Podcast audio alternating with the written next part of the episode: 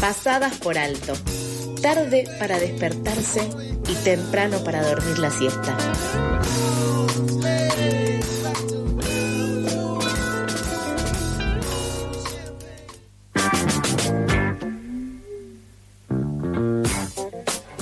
Vamos a hablar de un pequeño informe que hicimos aquí en Pasadas por Alto, que tiene que ver con una herramienta ciudadana. Hace apenas unas semanas, la legisladora porteña Ofelia Fernández, junto a distintas organizaciones de derechos humanos y de lucha contra la violencia institucional, presentaron el mapa de la policía, una herramienta ciudadana que se propone denunciar la violencia policial y transparentar el funcionamiento de las fuerzas de seguridad.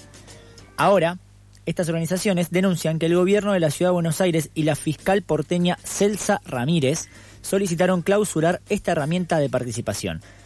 Para profundizar en esta denuncia que estamos llevando, que se está llevando a cabo, hablamos con Stephanie Darling, integrante del equipo de investigación política, uno de los espacios que impulsó este proyecto, y sobre este reclamo nos dijo lo siguiente.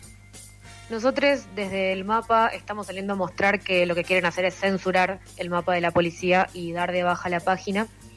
A menos de un mes de salir, el gobierno de la ciudad de Buenos Aires y la fiscal porteña Celsa Ramírez salieron en contra de la herramienta, queriendo darla de baja con argumentos que nos parecieron bastante irrisorios.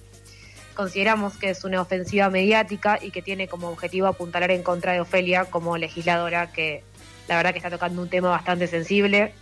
Eh, nosotros salimos a decir que la herramienta es de todos, de las distintas organizaciones que componemos al mapa y las personas que vienen participando, y no exclusivamente de OFE como figura pública que lo banca. Bien, clarísimo lo que dice Stephanie. Y a pesar de esta ofensiva mediática y judicial, el mapa de la policía consiguió en muy poco tiempo una repercusión pública enorme, ¿no? Y tuvo una excelente recepción en la ciudadanía que busca una mayor transparencia y herramientas para poder hacer frente a los abusos policiales que no conocemos. Digamos, muchas veces nos falta información, que es lo que decías vos recién, Neu. Eh, y justamente sobre esto, Stephanie nos detallaba lo siguiente. Hasta el momento, 42.000 personas ingresaron al sitio y navegaron el sitio, lo cual demuestra que fue de interés 16.000 personas entraron en la sección de gatillo fácil, eh, siendo un tema que preocupa debido a la cantidad de muertes que tiene la policía de la ciudad, sobre todo en la zona sur. Eh, un promedio de 100 personas se mantiene y siguen entrando al sitio por día. Y tenemos eh, la recepción de 45 denuncias hechas al momento sobre situaciones graves de la policía, en las que asesoramos y viabilizamos los distintos canales para, para poder encauzarlas. Eh, es decir, que la ciudadanía acompaña y es por eso que hay que seguir apoyándola y seguir contribuyendo a esta, a esta red de cuidados. Hace un ratito yo conté que había arrancado la facultad el día de ayer. Justamente ayer arranqué una materia que tiene que ver con medios, violencia policial, delitos, estigmatización y también algo que da para pensar es cómo hay muchas situaciones de violencia policial que se transforman, se figuran, se dibujan de enfrentamientos, cuando en verdad no lo son, porque también conocemos un montón de situaciones de gatillo fácil, de gente que han matado por las espaldas, que bajo ningún punto es enfrentamiento, pero que también en los medios de comunicación la palabra enfrentamiento es como que de alguna manera naturaliza la situación de la violencia policial.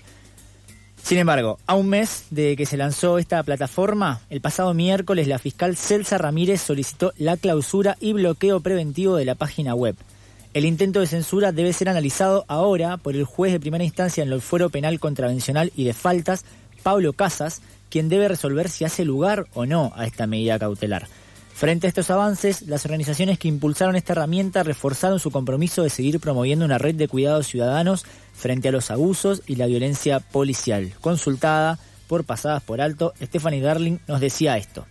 Desde el mapa ratificamos nuestra voluntad de construir una red de cuidados ciudadanos contra la violencia que haga frente a los abusos de las fuerzas de seguridad y aporte cierta transparencia de las instituciones de gobierno que hoy en día no funcionan. Y es por eso que invitamos a todas las personas que sientan la necesidad de participar en esta iniciativa, de manifestar su solidaridad, de sumarse al hashtag también de no a la censura del mapa, eh, etiquetarnos en las redes, brindar su aporte, denunciando activamente y difundiendo un poco este mensaje.